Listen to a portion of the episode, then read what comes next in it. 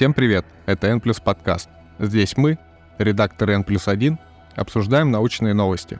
Каждый выпуск — это одна новость из мира науки, которая показалась нам интересной, важной или неоднозначной. Меня зовут Михаил Подрезов, я редактор N плюс 1, и сегодня мы поговорим о пещерном искусстве, которое совсем недавно обнаружили на востоке Испании. Речь идет о пещере Донис, крупном святилище ледникового периода. Подробнее об этом мы, кстати, писали на нашем сайте. Сегодня вместе с Владиславом Житиневым, доктором исторических наук, доцентом кафедры археологии МГУ и руководителем Южноуральской археологической экспедиции, мы поговорим о том, почему открытие пещеры Донис важно для науки. Владислав, здравствуйте. Здравствуйте, Михаил. В сентябре в журнале Antiquity вышла небольшая статья. В ней археологи сообщили, что обнаружили на востоке Испании крупное святилище эпохи Верхнего Палеолита. Тогда авторы рассказали, что еще летом 2021 года они обследовали пещеру Донис, которая находится недалеко от города Валенсия. В этом году археологи вернулись на этот памятник и выявили уже больше сотни произведений монументального искусства. Пока археологи, разумеется, получили только первые результаты, но при этом они прямо заявляют, что это ключевое открытие в средиземноморском искусстве эпохи Верхнего Палеолита. Владислав, на чем основано столь смелое утверждение? Я предлагаю начать с того, что среди авторов находится большой друг нашей экспедиции, Айтор, который является не только соавтором представленного в той статье, которую мы сейчас обсуждаем, открытия, но и открытия первых на Балканах пещер с палеолитическими настенными изображениями.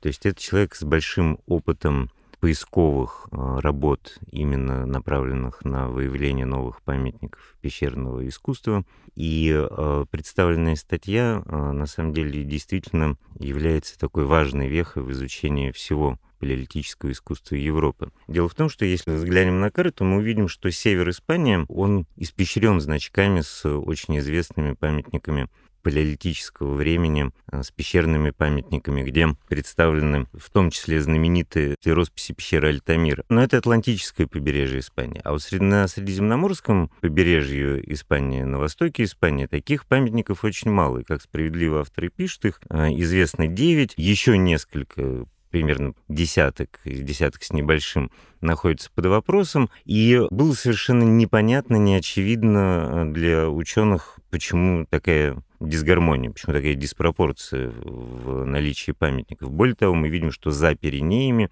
на территории Франции в это время совсем рядом расположено достаточно большое количество пещер с настенными изображениями. И э, важно упомянуть, что весной этого года вышла статья о еще одном памятнике, там же на, на востоке Испании, средиземноморской части Испании, где э, также было найдено около 100, в основном гравированных изображений верхнепалеолитического времени. Однако пещера Донос, о которой мы сегодня говорим, она действительно является уникальным памятником, уникальной пещерой, прежде всего потому что есть большое разнообразие изобразительных техник, и это совершенно неожиданно для такого памятника, и я скажу более того, авторы в статье подчеркивают, что большая часть изображений, 80% изображений, и практически все фигурные изображения, то есть изображения животных, сделаны с использованием не красной краски, не красной минеральной краски или не черной краски, а сделаны с использованием глины, глины как пигмента, и это глина, которая составляла рыхлое отложение пола пещеры и составляет их до сих пор. Такое большое количество рисунков, да, целый ансамбль рисунков, созданный еще глины, а, это, конечно, большое открытие. Мы знаем рисунки в других пещерах, сделанные с помощью глины, но обычно они единичны. И, а тут мы видим совершенно новую страницу, новый этап, новый можно сказать, подтип памятника палеолитического искусства э, совершенно новой техникой. Да, вернее, не новой техникой, а масштабно используемой техникой. Это во-первых. А, во-вторых, и это очень важно, пещера а, на самом деле очень большая. Если мы посмотрим а, разнообразные видео, кадры из этой пещеры, мы увидим, что она активно посещается э, местными любителями пещер, э, местными спелеологами. И вообще удивительно, что, во-первых, что там что-то сохранилось. И именно с этим связано, что когда авторы пишут про так называемые макароны, пальцевые линии на стенах пещер, которые действительно время от времени в палеолите оставляли палеолитические люди, а иногда из них составлялись, прорисовывались фигурные композиции, которые мы можем очень хорошо увидеть и прочесть. Из-за большого современного потока людей авторы очень аккуратно а, подходят к интерпретации и, естественно, датированию вот этих линий пальцевых макарон, а, но, тем не менее, по ряду признаков осторожно говорят о том, что вполне возможно, они э, действительно относятся палеолиту. И, конечно, важен тот факт, что часть рисунков перекрыты кальцитовыми натеками, которые свидетельствуют в этом регионе, в этом микрорегионе, скажем так, о значительной древности на стенах изображения о палеолитическом возрасте, и перекрыты в том числе грифадами, то есть следами когтей пещерных медведей. По крайней мере, один рисунок бесспорный, э, фотография бесспорная представлена в статье, и там очень хорошо видно, что действительно глубокую древность имеют эти рисунки. А почему так резко, да, непривычно резко, может быть, для научной статьи ставится тезис о большом значении этого открытия для региона, и я бы даже сказал для макрорегиона, для всей Франко-Кантабрии. Дело в том, что мы хорошо знаем постпалеолитическое искусство в этом регионе, а палеолитическое не знаем. Поэтому понятно, что Представленные первые доказательства глубокой палеолитической древности рисунков здесь, они позволяют открыть новую страницу в изучении региона как крупного центра развития пещерного искусства и сосредоточения памятников с настенными изображениями ледникового периода. Наверное, вот это одни из основных причин, почему авторы статьи так уверенно постулируют тот факт, что их открытие является крайне значимым для палеолитоведения этого макрорегиона региона. Владислав, по всей Европе, от Атлантики до Южного Урала, где, собственно говоря, работает ваша экспедиция, известно примерно три сотни пещер, которые между 40 и 12 тысячами лет назад, то есть в эпоху Верхнего Палеолита, люди украсили различными росписями, гравировками и знаками. При этом большинство из них сосредоточены всего в одном регионе, во Франко-Кантабрии, о которой вы уже упоминали. В чем феномен этого очага и почему мы редко находим аналогичные памятники за его пределами? Действительно, мы знаем сейчас большое количество памятников с пещерными настенными изображениями. Их действительно более трех сотен хорошо задокументированных и подтвержденных только на территории Франко-Кантабрии. Есть единичные памятники как на территории Южной Европы, так и на территории Балкан, да, в Великобритании мы знаем, а на территории Румынии есть памятники и на территории Урала. А здесь это, это очень сложный вопрос, который, конечно, всех очень интересует. У него нет однозначного ответа. Мы только топчемся вокруг того, чтобы попытаться ответить на этот вопрос. Но во многом сложность обсуждения этой темы связана с не очень хорошей степенью исследования регионов в центре Европы и на востоке Европы.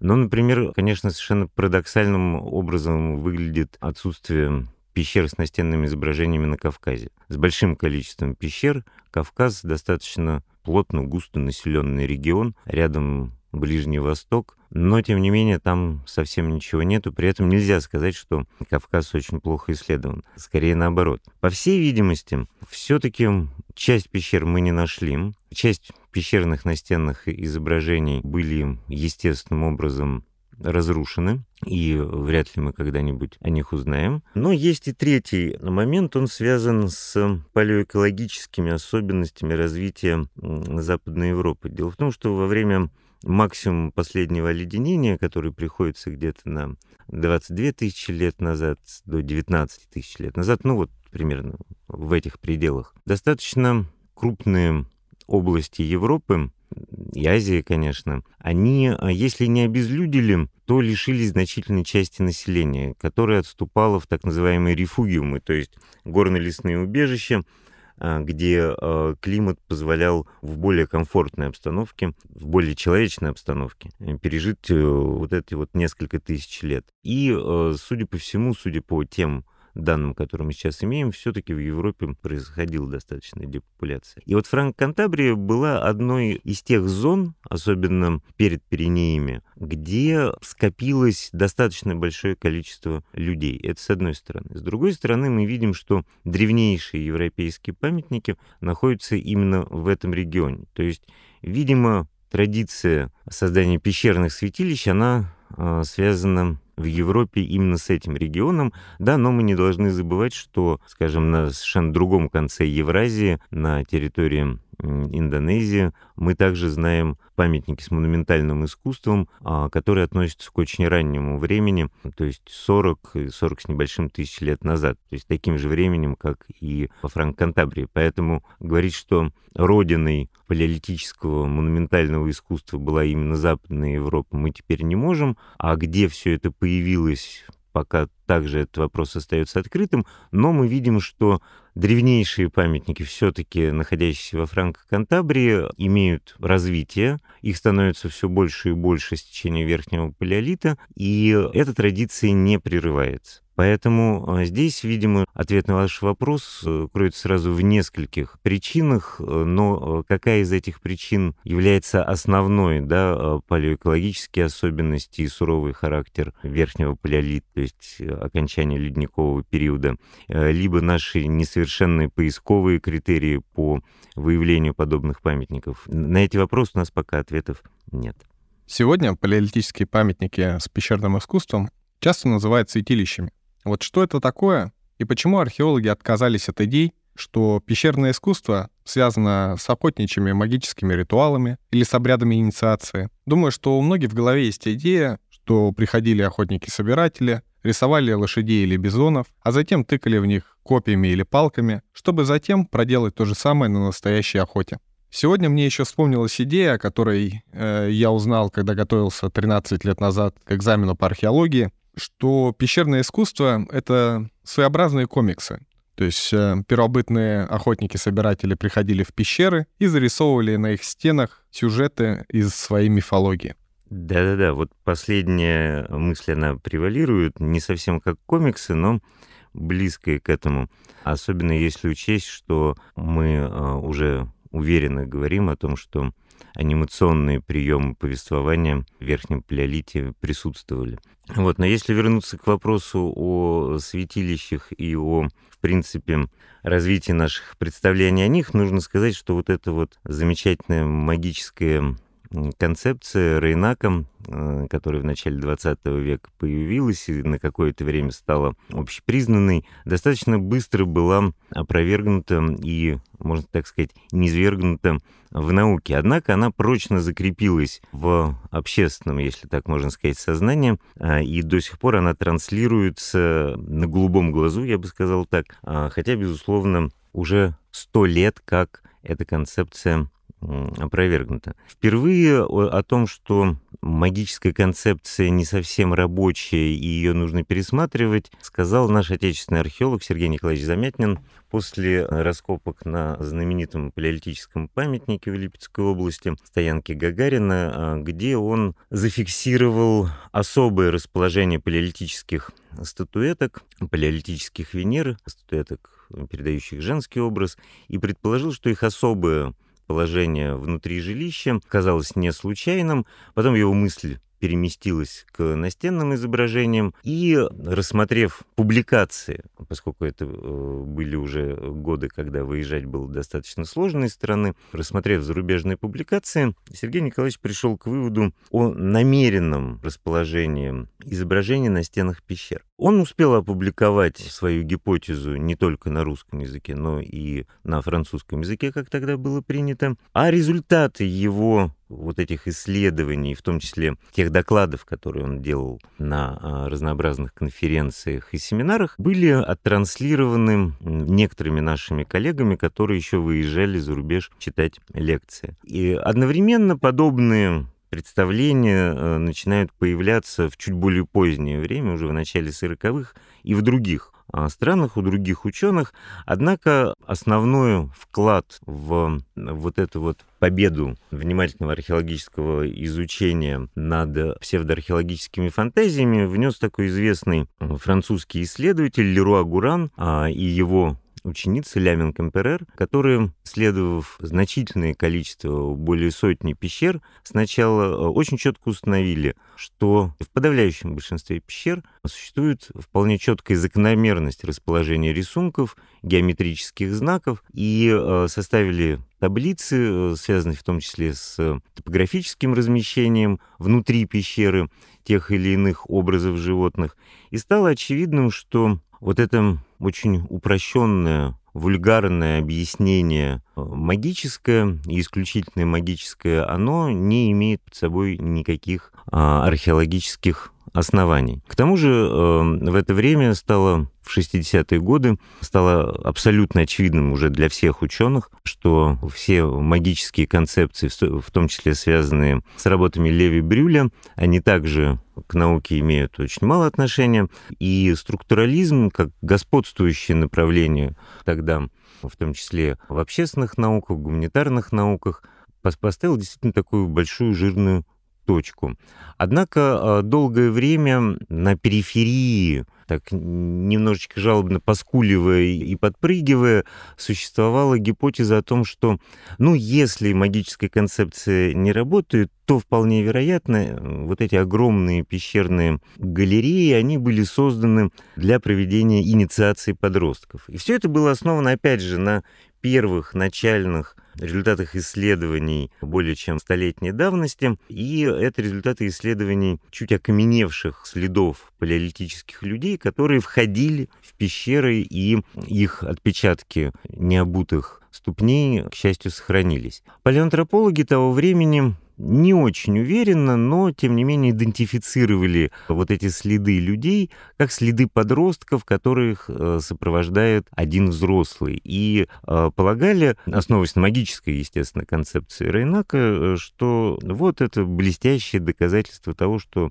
только культы, причем лимитированные их количество, совершались в пещерах. Однако за последние годы, э, это уже даже больше 10 лет как, э, были проведены дополнительные исследования и палеоантропологами, и, как ни странно, настоящими следопытами, людьми, которые живут в природе, и во многом выживают за счет своего умения читать следы. Большая международная группа ученых обратилась сначала к представителям наших северных народов с просьбой помочь разобраться э, в идентификации э, полувозрастной вот тех следов, которые есть во французских пещерах. Однако наши ответили, что все очень хорошо, они с удовольствием готовы всегда помочь, но есть один нюанс. Из-за того, что у нас на севере большую часть года холодно, все-таки они, конечно, следопыты, но больше умеют читать следы обутой ноги, а не разутой. Тогда э, произошла резкая переориентация на э, Южную Африку, и там среди бушменов были найдены ведущие для э, тех племен к которым обратились следопыты, они были доставлены, переправлены во Францию, где в течение нескольких лет э, работали в этих пещерах и убедительно смогли показать, доказать, что следы, которые ранее интерпретировались только как подростковые, на самом деле принадлежат людям самого разного возраста, от трех лет а, до очень пожилого возраста, когда передвижение уже дается с большим трудом. Смогли э, в том числе прочитать рост, в некоторых случаях пол людей, и на сегодняшний день мы понимаем, что пещера в большинстве случаев посещалась такими крупными семьями, да, так можно сказать, людьми разного пола и разного возраста. Что касается отдельной деятельности подростков, то тут есть э, забавный момент. Дело в том, что подростки везде э, и всегда во все времена были очень любопытны, и их можно было отправлять, пользуясь вот этим вот чертами характера, туда, куда лень было идти взрослым. Поэтому в некоторых пещерах на большом расстоянии от входа, часто на других этажах, на вторых этажах подземных полостей, мы видим следы того, как там пробирались подростки. Причем они не осуществляли никакой деятельности, связанной с расписыванием стен, они не занимались скульптурой, да, они не лепили животных. И э, сейчас преобладает точка зрения, что ими двигало вперед любопытство. Вот мы знаем, что сейчас некоторые э, подростки, несмотря на то, что это опасно для их здоровья, лазят по заброшенным зданиям, да. Это опасно, это вредно для здоровья. Ну вот, поскольку тогда зданий таких не было. Подростки в лесной местности, они с удовольствием а, занимались обследованием подобных пещер, и на сегодняшний день мы знаем достаточное количество подобных памятников с такими следами, чтобы уверенно говорить, что вот эта любознательность подростковая, она по крайней мере, на территории Франк-Кантабрии была очень распространена. Поэтому э, на сегодняшний день мы придерживаемся, нам ничего другого не остается, мы придерживаемся той концепции, которая была высказана Леруа Гураном, о том, что те рисунки на стенах пещер, которые мы видим, это своеобразная запись мифологических сюжетов, которая была у верхнепалеолитических э, людей. В конце 90-х, в начале э, нулевых годов была попытка предложить новую концепцию, а именно шаманскую, магически шаманскую, основанную на тех ритуалах, которые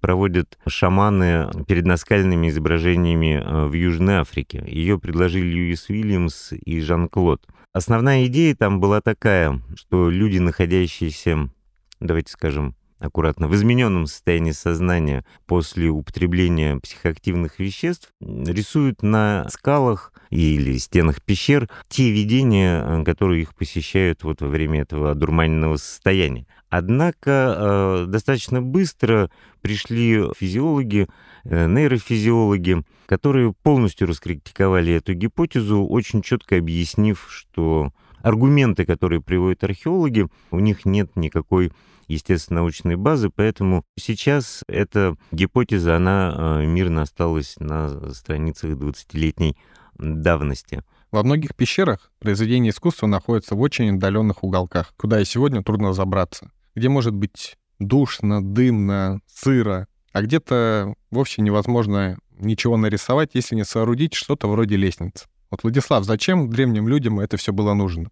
Вы абсолютно правы. Создание большого числа на стенах изображений в значительном числе подобных памятников было сопряжено с большими трудностями. И это действительно, с одной стороны, достаточно опасные участки для передвижения, в том числе такие участки, где типа шкуродеров, причем значительных по длине, где проползти самостоятельно освещая себе путь в принципе невозможно. С другой стороны, это значительная высота тех мест э, во многих пещерах, скажем, в Каповой, в Игнатьевской мы то же самое видим на Южном Урале, где люди рисовали целые панно крупные. И мы понимаем, что для того, чтобы сделать какие-то подставки, да, э, что-то типа наших современных строительных лесов, требовалась большая работа, слаженная работа достаточно большого количества людей, потому что мало принести э, по неровной, скользкой, порой опасной пещере строительный материал, ведь кто-то должен подсвечивать, при этом кто-то должен тех людей, которые этим занимаются, кормить, они должны защищаться от хищников, они должны не забывать добывать себе еду. Э, то есть это целый большой сложный организационный процесс. И вот тут за последние 20 лет, в принципе, наше изучение памятников с настенными изображениями, оно получило очень мощное большое ответвление. Оно и раньше таким маленьким ручьем, маленьким побегом всегда присутствовало, но обычно все-таки внимание обращали больше на художественные ансамбли, а не на следы деятельности человека, связанные вот с этими рисунками. И вот за последние 20 лет, и благодаря э, тому, что увеличилось количество ученых э, групп, которые а, исследуют подобные памятники. И благодаря тому, что были открыты памятники, где очень хорошо сохранились следы деятельности человека, и благодаря, в принципе, самым разнообразным методическим, особенно полевым методическим изменениям, произошел взрывной рост той информации о том, чем занимался человек в этих пещерах. И сегодня мы можем достаточно уверенно говорить о том, что подобные памятники, подобные подземные полости служили для таких очень важных социальных функций, социокультурных функций, связанных с взаимодействием крупных групп людей между собой. Мы и э, сегодня знаем о подобных, скажем так, местах у самых разных народов, сохранивших традиционную культуру, особенно кочевую или полукочевую, когда представители значительной части очень крупного племени или нескольких племен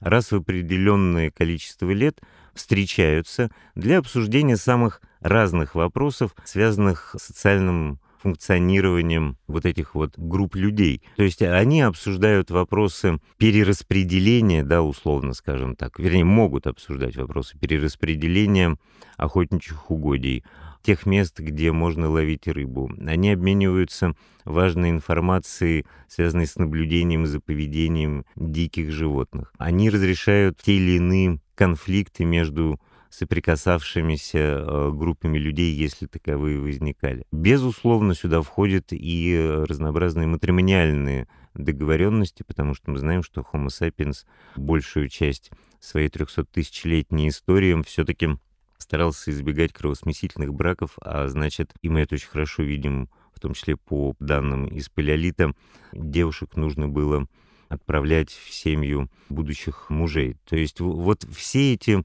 очень серьезные а, вопросы, они требуют время от времени своего рода организации подобных собраний, и мы видим, что в горно-лесных зонах, по крайней мере Европы, пещеры были именно подобными центрами, где происходили такие обсуждения. Но мы также хорошо знаем, что на таких встречах, кроме серьезных переговоров, да, связанных с социальным функционированием коллективов, происходят разнообразные ритуальные э, песни, пляски.